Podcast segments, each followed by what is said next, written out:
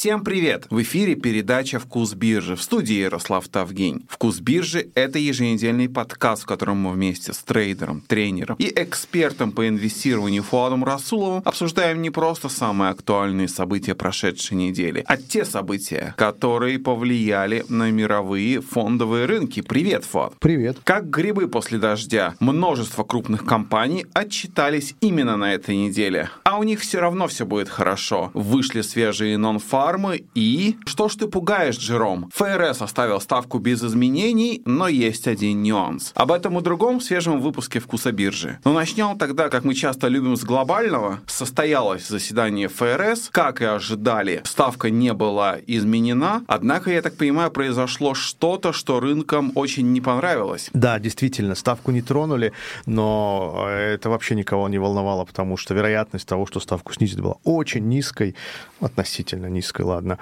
А, на март теперь тоже рынки пересмотрели свои взгляды. Они думали, что 50 на 50 в марте все-таки снизят, а сейчас думают, что 64% все-таки оставят ставку. Что сказал Пауэлл?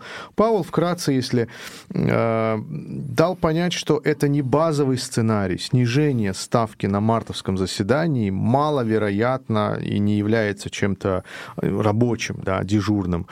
А, то, что мы в этом году, то, что мы э, пик ставок прошли, это факт. Ок, но этим уже никого не удивишь, это факт уже. Он это сказал. Да, похожая фраза была, как минимум похожая фраза на то, что пик уже прошли. То, что в 24-м стоит ждать снижения, это тоже больше похоже на факт, но мартовское заседание нет. Просто рынки настолько были э, эйфорично оптимистичны по поводу снижения ставок, чуть ли не на каждом заседании, чуть ли до конца года, года уже дойдем там два с половиной или сколько там, три с чем-то. И ты в каждой передаче говорил, что в марте снизят. А нет, если ты помнишь, я сказал, что лично мне кажется это я в это слабо верю. Я верю рынкам, я доверяю, что, скорее всего, они учитывают всю информацию, дисконтировали все э, нюансы э, там, высказывания макродату, но можно даже прокрутить и послушать. Мне кажется, что как-то вот не верю я в март. Вот как-то а, в марте мы включаем Bloomberg, и там э, ФРС снизил ставку. Вот в это я не верю. Ну и вот видишь, э, чутье, интуиция. Но рынки, они же не первый раз так. Я, я да, я склонен считать, что рынки а, ФРСовские данные считывают хорошо, понимают неплохо. Ну, допустим, на каждое заседание конкретно их прогнозы сбываются.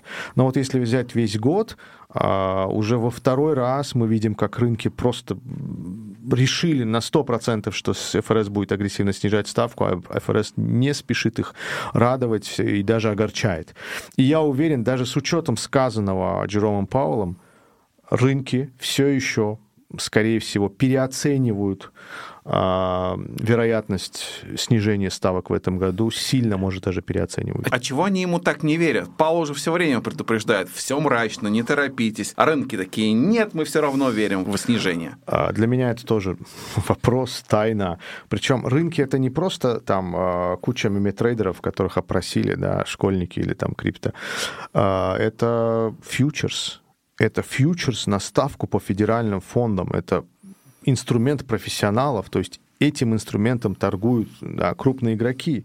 И через вот этот фьючер сформируется мнение. Мы сейчас не говорим об опросах блумберговских, рейтеровских, там тоже профессионалы. Это аналитики, там, Morgan Stanley, JP Morgan, кто еще там, Goldman Sachs, да кто угодно, да.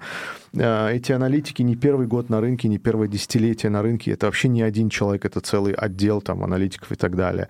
А, но вот так, видишь, они переоценивают, они надеются. Я думаю, тут какая-то есть, какой-то есть фактор веры в то, что экономика США рано или поздно загнется, или так близко к этому. Они считают, что вот сейчас какой-нибудь банковский кризис наступит, что ФРС просто вынужденно пойдет на снижение. Не потому что так надо сейчас, но что-то случится, экономика, а, ну, загнется плохое слово, неожиданно выяснится, что процентная ставка в 5% это очень много, и вот кое-как компании терпели, терпели, терпели, и вдруг, наконец, они поняли, что нет, не получается уже. Одна за другой пошли банкротства, и ФРС в страхе начинает снижать. Я не верю в этот сценарий, потому что, мне кажется, как раз ставка в 5% а, уже стала обыденностью, нормой. Если компании до сих пор, экономика до сих пор генерирует по 350 тысяч рабочих мест, значит, ставка в 5% переваривается легко, а компаниям несложно.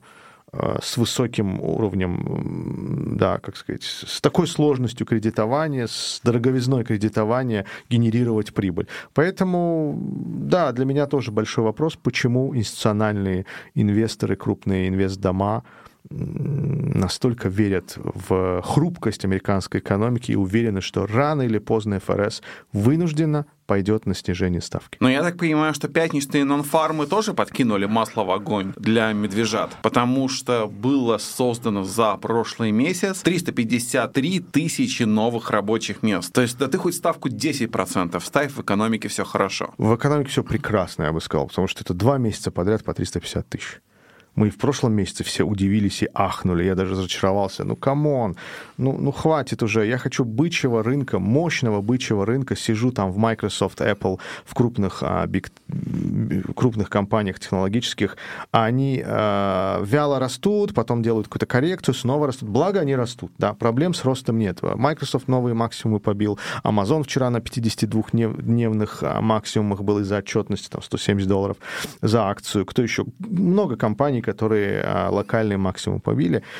А, но вот эти нон-фармы не дают рынку успокоиться и понять, что все сбалансировано экономика прет такими быстрыми, сильными темпами, что инвесторам аж страшно. Что же будет делать ФРС? Держать ставку высокой, потому что с такой горячей экономикой снижать ставку, это значит снова разбудить инфляцию и снова добавить себе проблем. Поэтому ответ простой. Он не будет делать ничего. Но я бы не сказал на, насчет всего года ничего. А, но вот пятничные нон-фармы все-таки заставили меня засомневаться в том, что ближайшее... Вот, допустим, летом, может быть, впервые ставка а, по понижена. Ну, явно не март и какой там следующий, наверное, уже в мае, каждые полтора месяца.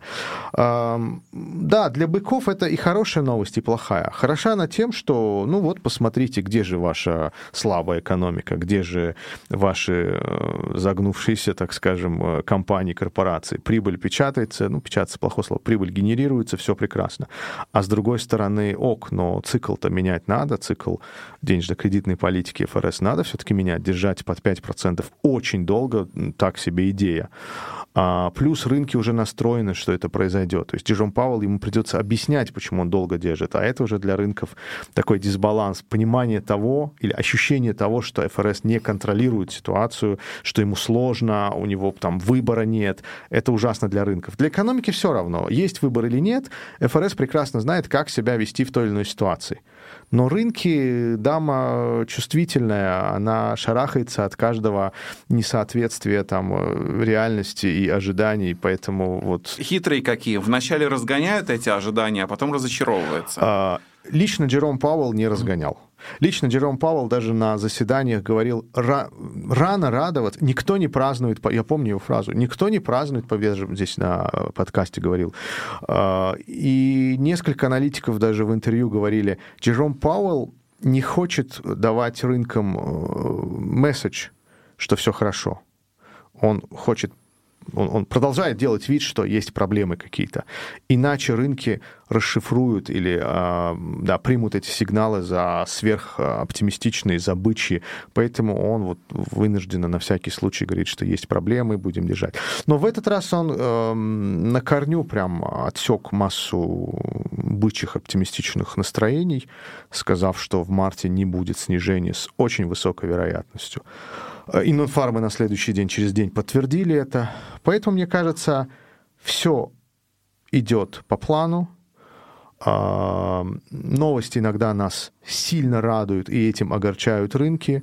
Но если а, немного успокоиться, подумать, насколько 350 тысяч рабочих мест это хорошая или плохая новость, ну, для рынков, да, для экономики, конечно, хорошая, а, то, мне кажется, не считая краткосрочных колебаний рынка, средний, долгосрочный — это прекрасная новость. Какая там ставка будет, как долго она будет держаться, не столь важно. Американская экономика разогрелась, ну, в хорошем смысле. Американская экономика генерирует рабочие места. Причем это не какой-то тренд, да, если кто-то скажет, а, ну вот, а, искусственный интеллект. Ну, come on, 350 тысяч программистов, созданных искусственным интеллектом, это невозможно. Да. Скорее, э, скорее наоборот, программистов сейчас с удовольствием увольняют. Не сказал бы, не знаю.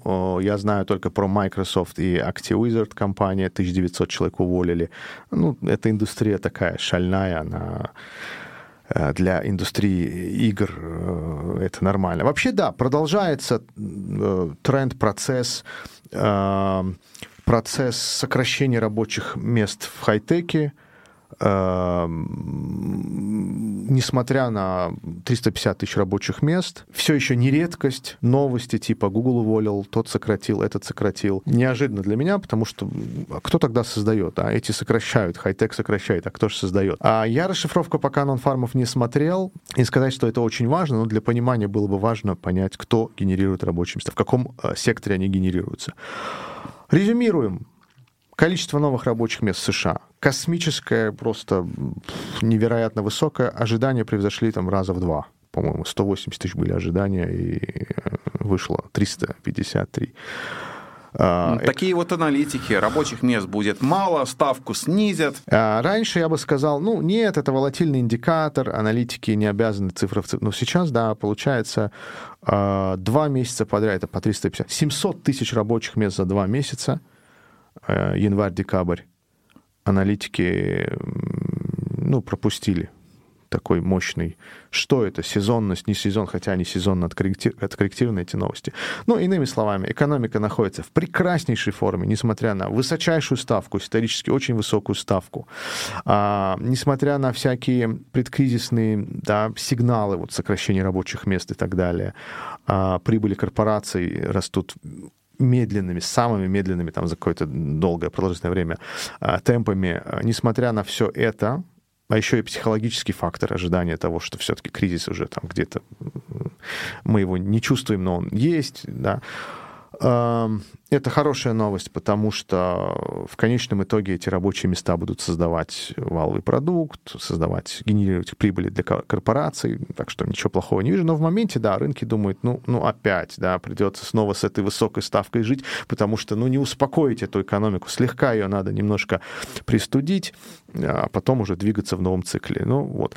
Не сказать, что для ФРС это прям, прям проблема, задача. Да, нелегко. Нелегко от заседания к заседанию надо думать, решать, но ничего страшного не происходит. Скорее, хорошие вещи происходят, и э, я бы даже завидовал ФРС. Если у ФРС время от времени появляются проблемы, да, как действовать, как быть, то лучше такие проблемы, чем кризисные проблемы снижения рабочих мест, там, высокая инфляция. Так что все идет хорошо. Рабочие места высокие, ВВП генерируется хорошая, экономика растет, и инфляция снижается медленно, но снижается. Тем временем наши крупные IT-компании расчехлились. Видимо, в честь наступления февраля они решили выпустить отчетность.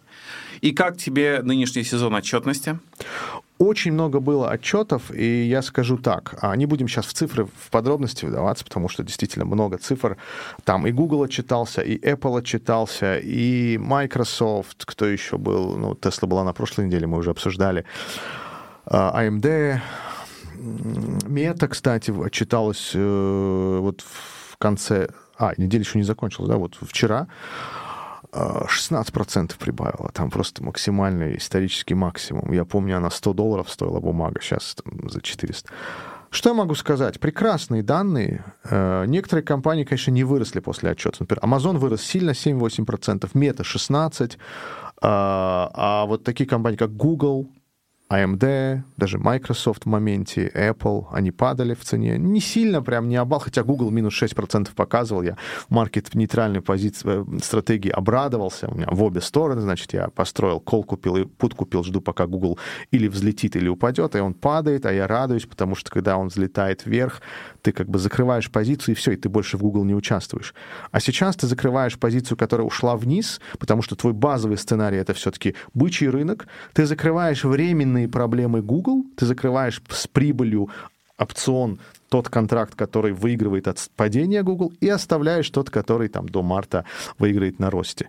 Ну и так и случилось. Google в моменте рухнул на 6%, а потом стал подтягиваться, начал расти. Я думаю, еще и кол мне заработает. Поэтому э, в бычьи периоды, в периоды, когда рынок в целом растет, когда срабатывают локально в моменте а, пут-опционы, выстреливают, ты зарабатываешь на временном падении, я быстро их закрываю и оставляю рост, потому что падение это вот здесь сейчас временно, а рост это более долгосрочно.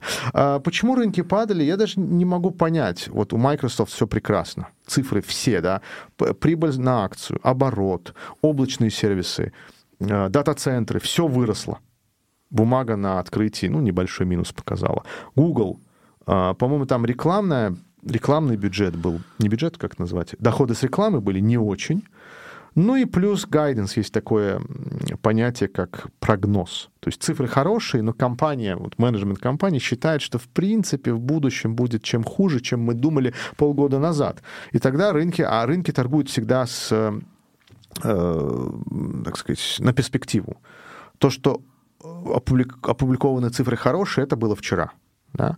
А то, что компания уже пересматривает свой же прогноз в худшую сторону на следующие полгода или целый год или квартал, вот это уже плохо. Но опять же, это прогноз, может даже менеджмент компании ошибется, да, все растет, все хорошо. Поэтому, да, по компаниям отчеты прекрасны или хороши, но реакция рынка не очень.